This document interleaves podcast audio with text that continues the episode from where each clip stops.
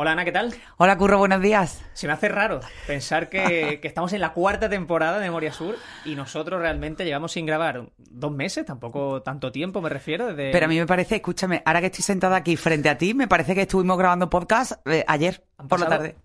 Pero han pasado muchas cosas al mismo tiempo, o sea, ha sido mm. un verano muy intenso y, yo quiero también que hablemos de eso porque hay varias cosas que comentar y yo quiero, eh, hablando de la parte cultural, histórica, de lo que nos mueve en este podcast, que hablemos de esas cosas que hemos hecho este verano que nos llama la atención. Y yo, que en el anterior, la última temporada, eh, al finales, estuvimos hablando de que estuve en Hacienda Nadales, en esos Candle Lights, en esos conciertos a luz de las velas. Que estaba muy bien, ¿eh? Quiero recomendarlo. Estaba muy bien, que dije iba a comentarlo cuando vaya. Ya he ido, obviamente, este verano, ya he vuelto. Y, y merece mucho la pena. Así que queda dicho para quien quiera, quiera saberlo. Pero yo quiero hablar del protagonista del verano, que yo creo que ha sido en la escena cultural. Sé lo que me va a decir el cementerio inglés. Absolutamente. Increíble. Pero es que ha sido una cosa. Mira, a mí. Sigue siendo, porque no ha acabado la temporada. Sí, han hecho un ciclo, bueno, tiene que estar ya a punto de terminar, de las noches del inglés, que. Mm, con actividad cultural curro todos los días, menos los lunes que cierra el cementerio. Increíble. Muy chulo. Lo ha puesto en marcha la fundación del cementerio inglés. Han tenido un curro increíble de, de, de resultado, por lo bueno, pero de intenso, porque, porque de verdad que es que el programa, cualquiera que lo haya visto, y me consta que muchísima gente ha ido más de dos y más de tres veces porque, porque ya te digo que es que eran cosas muy atractivas. Exactamente. Eh, bueno, pues desde todo el verano, todo el verano está funcionando, está ya, eh, pues nada, celebrando ya sus últimos, sus últimos pases, pero a mí me dio tanta alegría porque además he tenido la oportunidad de participar el 2 de septiembre que hice la charla del, del cementerio inglés, la historia del cementerio inglés, además ayudada por un cantante fabuloso de, de, Málaga, Diego Lara, que ponía canción a cada uno de los tips, a cada una de las historias que contaba del cementerio inglés. Eso te quería preguntar yo, que tú también has sido protagonista y, tú también has formado parte del programa. Increíble, eh, fueron más de 200 personas, eh, hubo una energía eh, preciosa, el cementerio está iluminado. A ver, yo quiero hacer aquí una aclaración, ¿vale? A mí me consta que en todo este tipo de... y a lo mejor bueno, nos enrollamos un poco en el arranque del podcast, pero también esto yo creo que, tiene que ser asunto de, del podcast y, creo que de vez en cuando es necesario mojarse. A mí me consta que hay una eh, bueno, pues, determinada parte del sector cultural o de o malagueño. Bueno, eh, el, el, hecho es que hay gente que ha criticado el hecho de que se abran las puertas de un cementerio, que se haya eh, decorado según ellos como si fuera Navidad y que, y que bueno, que se hagan actividades todas las noches y que, y que no ha sido respetuoso. A ver, yo respeto esa opinión, pero ¿qué mejor manera de mantener vivo un proyecto, un legado, un lugar que además necesita fondos eh, de manera eh, de manera perentoria porque bueno además el, el, cementerio inglés es bien de interés cultural y cada obra, cada pequeño proyecto cuesta muchísimo trabajo porque hay que pedir mil, eh, mil permisos y todo resulta muy costoso, qué mejor manera de mantenerlo vivo que realmente convertirlo en eso, en un espacio donde la gente pueda ir a conocerlo, donde la gente a través de, de charlas, de visitas guiadas, de conciertos, de cualquier, de, de cualquier actividad, conozca el cementerio, lo viva, sepa que parte de lo que somos nosotros, Curro, es que está enterrado ahí. O sea, nosotros como, como ciudad, como comunidad, como, como malagueños de mezcla, que siempre lo hemos contado muchas veces, somos lo que somos gracias en parte a la gente que está enterrada en el cementerio inglés. Entonces, conocerlo es amarlo y amarlo es protegerlo. Sí. Y es la, la, mejor, el mejor antídoto eh, contra el hecho de que el día de mañana venga cualquiera y diga, ah, pues mira, venga, un cementerio cualquiera, lo vamos a quitar, que vamos a hacer aquí bloques de piso. Estoy exagerando, ¿eh? Sí, sí, sí. Pero, bueno, hoy en día parece impensable, estamos en 2023, pero ¿quién te dice a ti ¿eh? que dentro de, de, años el cementerio languidece, languidece, languidece. Y... Oye, un terreno, una pastilla de terreno muy jugosa. No, hay que hablar de una pastilla de terreno en el corazón de la avenida de Pries, que, que, bueno, eso sería, no sé, el valor pues casi casi incalculable. Entonces ahí me dio tanta alegría verlo vivo, verlo lleno de gente, muchísimos niños pequeños, curro. Muchísimos. Muchísimos niños pequeños que no le tienen miedo, que hemos hablado nosotros un montón de veces en un montón de podcasts de como de esa cultura tan andaluza del yuyu a la muerte. Sí, sí, a la muerte y a los cementerios. A mí es que me pareció, además, la gente va, eh, lo ve, tiene además también la posibilidad, porque han estado, ya te digo, han estado a pie, a pie de tumba, como se dice, los miembros de la Fundación del Cementerio Inglés. Desde aquí, además, le quiero dar la enhorabuena de manera muy especial a Cristina Rosón, eh, que ha sido el alma el alma del proyecto. Es un equipo muy grande, ¿no? pero Cristina ha sido realmente la costurera y la que, la que se ha dejado la piel todas las noches de verano porque eso salga adelante y porque salga también. Así que bueno, a mí no sé, me encantaría ver este tipo de actividad en otros lugares que conocemos poco, que nos reivindicamos. Me encantaría verla también en el cementerio de San Miguel y espero que no me tachen de sacrílega. y, al final, Curro, la defensa del patrimonio se hace defendiendo el patrimonio y ocupando, permíteme la expresión, y disfrutando y viviendo el patrimonio. Y no solo eso, que a mí una cosa que me gustó mucho, yo fui a un concierto de, de un grupo malagueño también, de Sombra Doble, donde también había muchos niños, como dices, que no solamente en la parte de escenario, que luego también puedes visitar el cementerio, es decir, hay una zona Claro, si es que el cementerio está abierto con luces, por supuesto, y no era nada peligroso, no era nada, estaba todo muy bien iluminado, muy bien señalizado Perfecto, exactamente, durante el concierto incluso un momento que, me pasé a ver literalmente el cementerio, o sea que creo que se han conjugado muy bien esa idea, cuando estuvimos haciendo el episodio sobre la historia del cementerio ya comentamos que hacía falta dinero para su mantenimiento. hace falta mucho dinero, curro, mucho dinero y no lo tienen y, y hay que recordar que después del COVID incluso tuvo que cerrar. Exactamente. Es que un cementerio cerrado bueno, iba a decir es un lugar muerto, nunca mejor dicho, pero es que el, los cementerios, además, el cementerio inglés, junto con el de San Miguel, son cementerios históricos. O sea, es que necesitan vida, necesitan visita guiada, necesitan que la gente sepa quién está ahí enterrado, necesitan conocer las, las historias. Ah. Ha sido una muy buena idea, de verdad, por parte del a, a, mí me, parece que ha sido mágico y que ha tenido una energía brutal, porque me consta además que la mayoría de los eh, de, de, las actuaciones, de la, mayoría de, la, de, las actividades que, había en el programa han, estado con, con, con, lleno. Con lleno, exactamente. Por ejemplo, en, la charla que, Diego y yo hicimos, eh, se quedó gente fuera. Sí. y, éramos arriba más de 200 personas. ¿eh? Ha, sido, ha sido impresionante, Así que yo espero que se repita y desde aquí, mm, con todo el respeto del mundo, larga vida a las noches del inglés. Memoria Sur, un podcast de Diario Sur para hablar y disfrutar de la historia, con Ana Pérez Brián y Curro Fernández Sibaja. Pues con esa buena decisión que yo creo que ha tomado el cementerio inglés y que hacía falta y ha dado vida, volvemos a esa, a ese, esa imagen, ¿no? De, la vida y muerte con el cementerio. la, paradoja. Un cementerio lleno de vida. ¿Por qué no? Damos vida a nosotros ahora a la cuarta temporada de Memoria Sur. Oye, Curro, un momento, no, perdón. Te voy a interrumpir porque tú has hablado aquí de novedades culturales, pero no has hablado de que aquí ya además somos familia y aquí lo contamos todo de la principal novedad del verano. La principal novedad del verano es que ya soy un señor, me he casado. Ya oficialmente soy un señor. Ana señor casado, por supuesto, eh, invitada ilustre, por supuesto. Que, lo pasamos muy bien, Ana. Qué bien lo pasamos, lo pasamos Curro. Muy bien. Lo pasamos genial. Tenemos que decir que incluso improvisamos un pequeño podcast, ¿verdad? Súper divertido.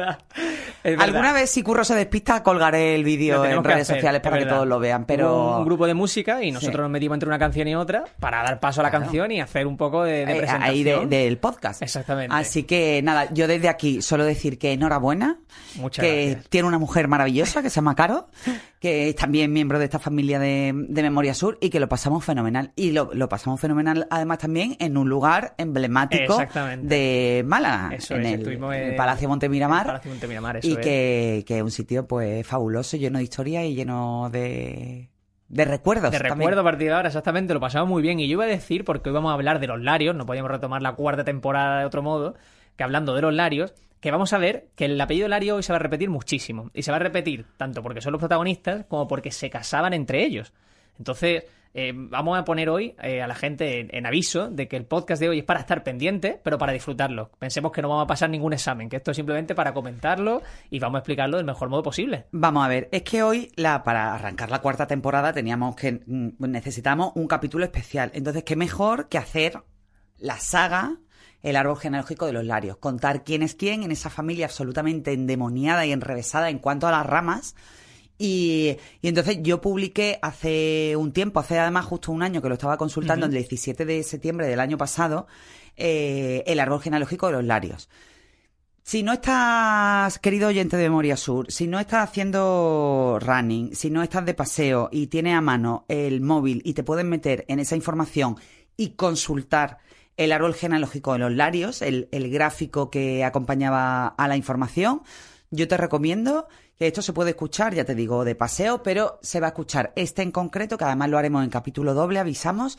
Se escucha muy bien sentado y con el árbol genealógico eh, que publicamos delante para que no nos vayamos mucho por las ramas, nunca mejor dicho. Exactamente, porque como tú dices va a ser un capítulo doble porque entendemos que ese árbol genealógico es muy largo y muy enrevesado con esas ramas que se mezclan entre ellas, pero sobre todo para que la gente lo entienda y lo disfrute, que sepa que al fin y al cabo hay también un poco de ese sálvame que hemos hablado muchas veces. Yo siempre digo el sálvame de los larios. Exactamente, ese sálvame de esos líos. Increíble. son, muy, muy llamativos. Hay de todo, hay de todo en esa familia. Totalmente, eso es. Y ahora el oyente puede que se esté preguntando que por qué Lario vamos a empezar, porque claro, ese árbol genealógico puede ser extensísimo. Y no vamos a empezar por el primer marqués de Lario. Hay atrás ya algunos Larios que no llevan ese título, título de marqués, pero que ya estaban en el Valle de Cameros y que ya tenían una relación con Málaga. Sí, efectivamente, tenemos que empezar. Bueno, a mí antes de empezar por Pablo Larios de las Heras, que es el, padre del primer Marqués de Larios, de Martín Larios y Herrero, me gustaría dar un poco de contexto de por qué la familia Lario ha sido tan, tan importante en Málaga o, incluso por qué vamos a hablar de ella. Vamos a ver. De los Larios se ha escrito y se ha dicho casi de todo. Se ha hablado de los negocios, hemos hablado mucho de la calle Lario, hemos hablado incluso también de manera transversal de, de esas uniones familiares, pero a mí realmente me gustaría eh, que la gente comprendiera que la, la, influencia, la fortuna y el poderío de los Larios ha llegado a nuestros días. Hoy en día se le calcula una eh, fortuna eh, de aproximadamente 18.000 millones de euros. 18.000 millones de euros. ¿Y por qué quiero dar este contexto? Porque tú sabes que aquí nos gusta mucho hablar de las grandes familias de Málaga y me gustaría ponerlo también eh, en, el mismo plano de, de lo Heredia. En el mismo plano de lo Heredia también para hablar de las diferencias. ¿Por qué son diferentes? En primer lugar, porque los Larios se casaban entre ellos. Bueno, no todos, pero muchos de ellos eh, sí que cruzaban la rama porque era una manera también de era una familia bastante endogámica y era una manera también de que la fortuna se quedara en las mismas manos. ¿Cuál fue la diferencia fundamental con los Heredias? Que, hemos hablado aquí también en este podcast, que finalmente fue una familia que se arruinó. Hemos hablado aquí, le dedicamos también un doble podcast a la pobre Amalia Heredia Livermore, que lo pasó fatal al final de sus días con esos dos testamentos. Fue una familia arruinada porque no, subieron, no supieron administrar el legado impresionante de Manuel Agustín Heredia. Entonces, bueno, los Heredia fueron una familia eh, muchísima, muchísimo más aventurera, muchísimo más arriesgada en los negocios y eso, bueno, pues se ha visto eh, cuál ha sido el efecto con el paso de los años. Y los Larios han sido, pues, una familia que más allá de ese detalle familiar, de que muchas veces hacían uniones entre ellos para, para mantener la fortuna y la, la posición y entre en, sus manos, ellos fueron muchísimo más cautos y mucho más prudentes a la hora de dar un paso un negocio, mm, como que, que, miraban muchísimo más el terreno. Y eso, bueno, pues indudablemente se ha ido eh, manteniendo, además también han tenido la suerte de que a lo largo de los seis marqueses de Larios, que es de lo que vamos a hablar en este capítulo doble, pues han sido, capaces de mantener la fortuna. Es decir, Manuel Agustín Heredia se dilapida en apenas una generación, y los Larios han sabido mantenerla, eh, diversificarla y hacerla crecer a lo largo de eh, de todo el marquesado. Sí, ten en cuenta que estamos hablando de Martín Lario y Herrero, que viene a, la, a, Málaga a principios del siglo XIX, ahora hablaremos de él. Pero como tú muy bien decías, Curro, para empezar por esta historia, para empezar por estas ramas, no vamos a empezar por Martín, que fue el primer eh, marqués de Larios, sino por su padre.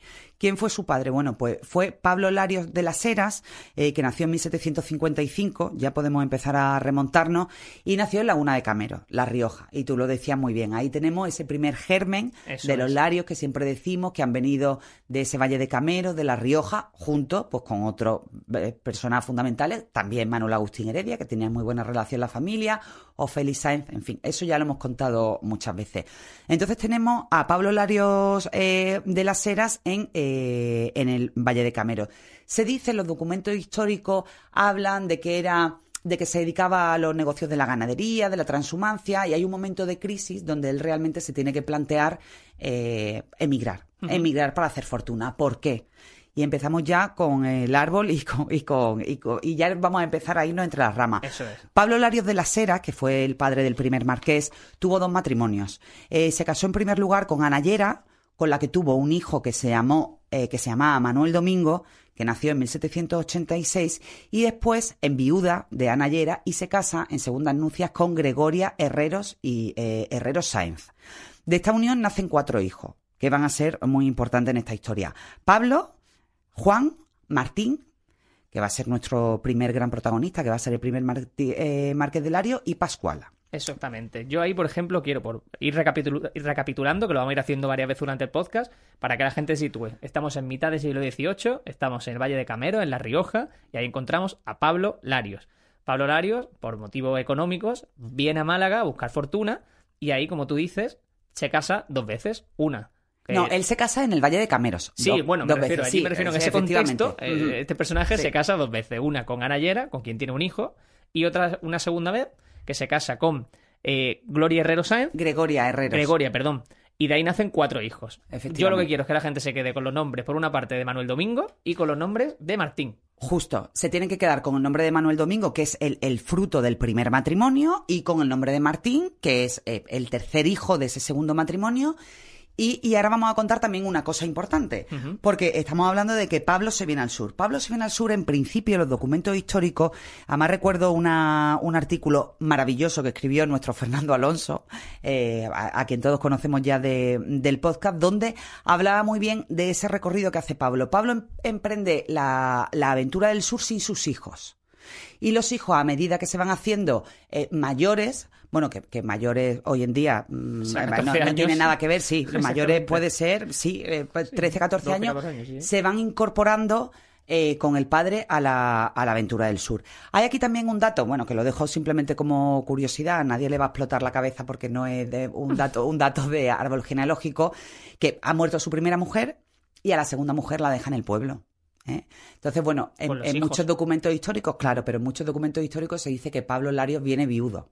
Y Pablo Larios no viene viudo porque está constatado, él, una de sus primeras eh, huellas documentadas en Málaga eh, está en 1801, 1802 y su mujer Gregoria, su segunda mujer, Gregoria Herrero, muere 15 años después. Es decir, Pablo Lario vino a Málaga y nunca volvió a Laguna de Cameros. Entonces, no, no sé yo qué fórmula utilizarían para, para ese cese temporal o definitivo de la convivencia, pero el hecho es que él nunca volvió al pueblo ni volvió, a, mm, ni volvió con su mujer. Entonces, bueno, Pablo Lario viene a Málaga, se vienen paulatinamente Manuel Domingo, hijo de su primer matrimonio, y después sus hijos, Juan, eh, Pablo, eh, Martín y Pascuala. Y se dividen en tres puntos claves del mapa. Se dividen entre Cádiz, se dividen entre Málaga, que Málaga también es una potencia, y Gibraltar. Ese triángulo em, era un triángulo lleno de oportunidades, porque aunque el puerto de Cádiz ya había empezado a decaer esa actividad portuaria por la que fue tan, puntero, y esa, y esa energía, esa se había empezado a trasladar eh, poco a poco a Málaga, pues todavía tenía mucho que, decir en el, en, el, en, el, en el escenario económico del sur. Y después Gibraltar, indudablemente, que fue una plaza neurálgica también para los larios, donde hoy en día siguen teniendo aún muchísima huella y muchísimo negocio e implantación.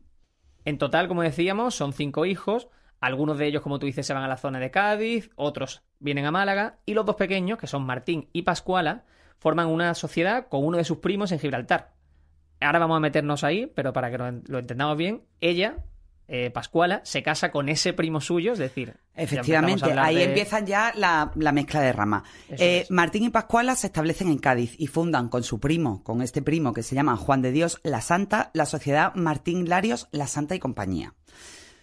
Y entonces Pascuala y su primo se casan, ¿vale? Ahí tenemos la primera, la primera rama que además eh, muchas veces doy los datos porque de esas uniones posteriores, esos hijos posteriores, Van a tener relevancia. Luego, luego van apareciendo por el árbol. ¿Cómo se siguen, cómo se siguen repartiendo? Pues Pablo padre, el primer Pablo, y, y su hijo Pablo, ¿vale? Se van a Gibraltar. Y allí fundan la sociedad Larios Hermanos. Y Manuel Domingo, el hijo mayor, el hijo del primer matrimonio, con su hermano Juan, que decían que era el más flojito de todo, el más, bueno, decían que el más brillante era Martín y que el más flojito era Juan.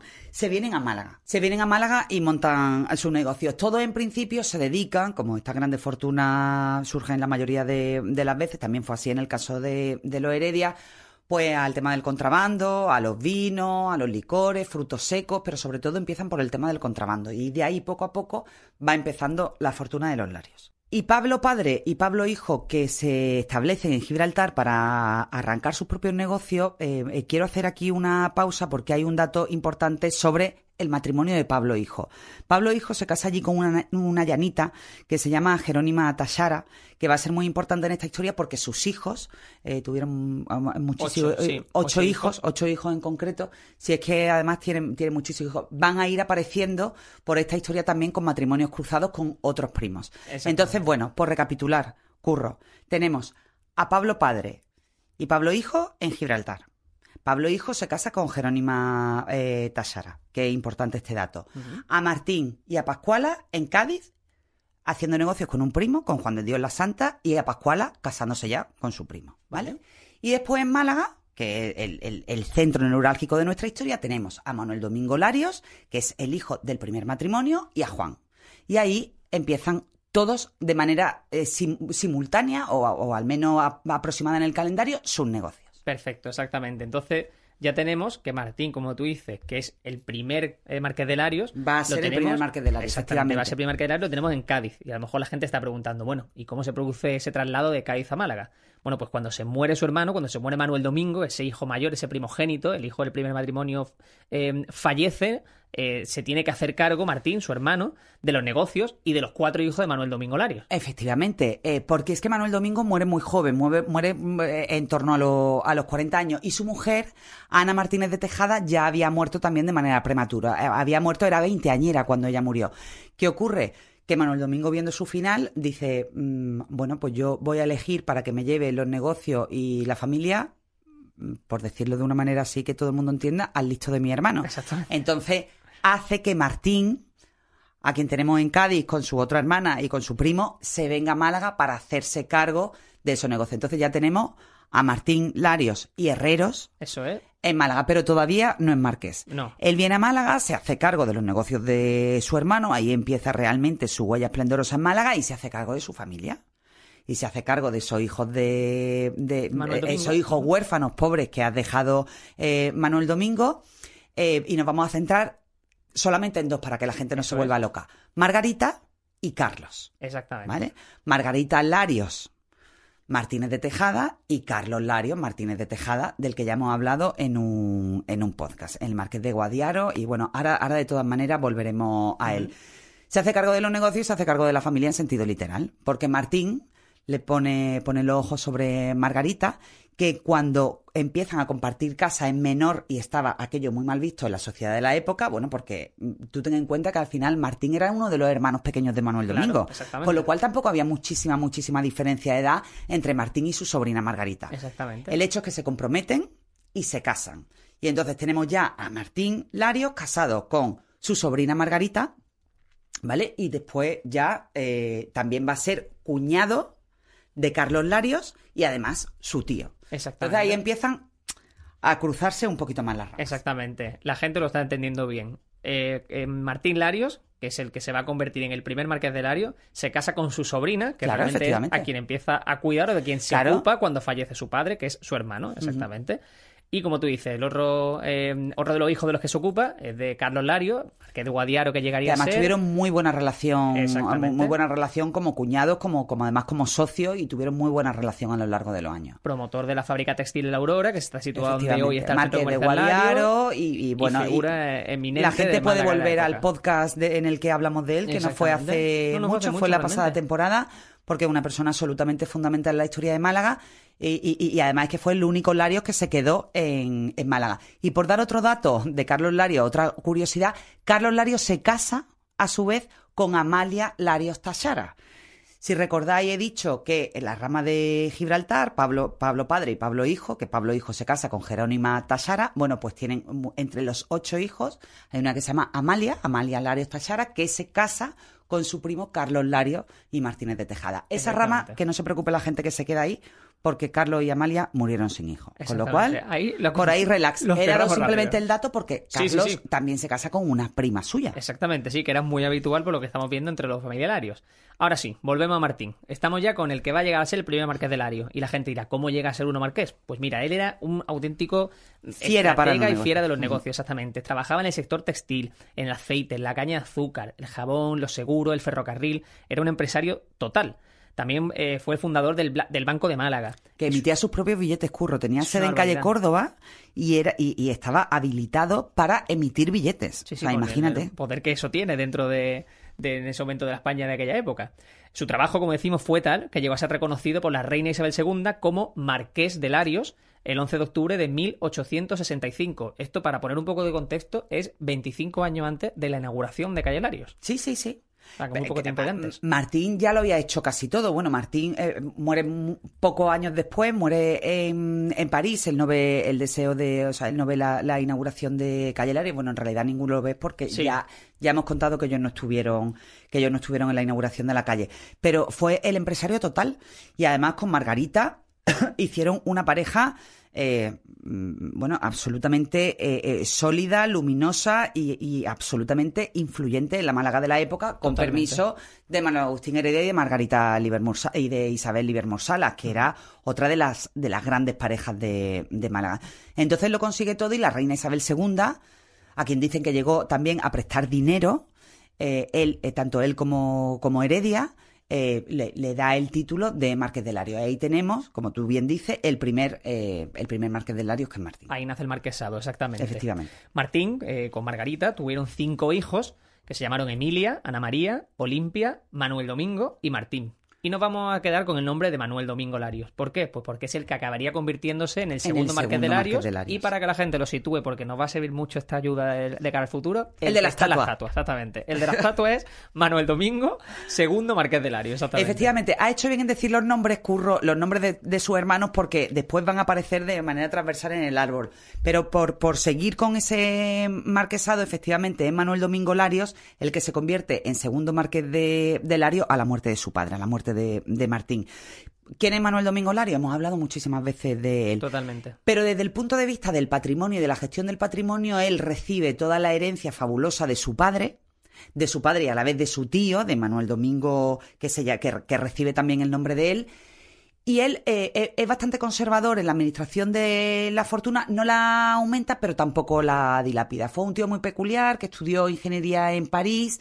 Eh, había mucha leyenda urbana sobre su fama de soltero empedernido, porque él murió soltero y sin hijos, con lo cual ahora tenemos que dar otro pequeño salto en el árbol, pero fue una persona absolutamente vital para la historia de Málaga, entre otras cosas porque él fue el impulsor, o sea, el sueño era de su padre, pero él fue el, impulsor y el ejecutor como eh, representante de la Casa Lario de la obra de la calle Lario, de la que hemos hablado una y mil veces. Exactamente, porque como decimos entonces Manuel Domingo, sus principales eh, puntos a favor, por decirlo de algún modo, fue el manejar y controlar ese patrimonio, el saber gestionarlo, y con el segundo punto, como tú dices, el promotor de esa calle que acabaría llamando su nombre. Que también él muere porque él muere en París en 1895, él también muere sin ver la calle, pero bueno, sí ese germen se le atribuye a, Manuel Domingo Lario, segundo marqués, como tú bien dices, el de la escultura de Benyure que está a la entrada de calle Lario. Eso es, y simplemente un dato que a mí me ha llamado la atención. Eh, igual que recordamos al segundo marqués de Lario, a Manuel Domingo, por estar en, la estatua, a su padre, a Martín, es recordado en el salón de pleno del ayuntamiento con una placa que lleva su nombre. Ese dato me llama la atención. Sí, a mí me llama la atención sobre todo por la falta de reconocimiento, de reconocimiento en el callejero de la ciudad a, a Martín Lario y Herrero. Fue el primer marqués de Lario, fue realmente el que lo hizo todo. O sea, la calle Larios no se podría haber hecho sin el patrimonio del padre y su, y su huella y su reconocimiento pues queda ya está, pues queda simplemente en el salón de plenos del ayuntamiento, si en una placa muy bonita que está además en un sitio que, que, se ve que se ve mucho, Málaga a la memoria de Martín Lario y tal. Y bueno, y después también lo tenemos a él en Málaga porque hay que recordar que está enterrado en el asilo de las Hermanitas de los Pobres, que creó él y que además él dijo que eh, él quería enterrarse en la, en la iglesia de las Hermanitas de los Pobres. Tenemos aquí su, su legado, pero no sé, yo creo que, que hace falta, hubiera hecho falta una mayor eh, reivindicación o al menos un guiño específico para Martín Lario en el callejero de la ciudad. Pues sí, estoy de acuerdo, la verdad. Ahora te voy a dejar respirar un poco porque te estaba exigiendo mucho en este podcast, pero lo que... Me va a explotar la cabeza con tantos labios, ¿eh, Curro?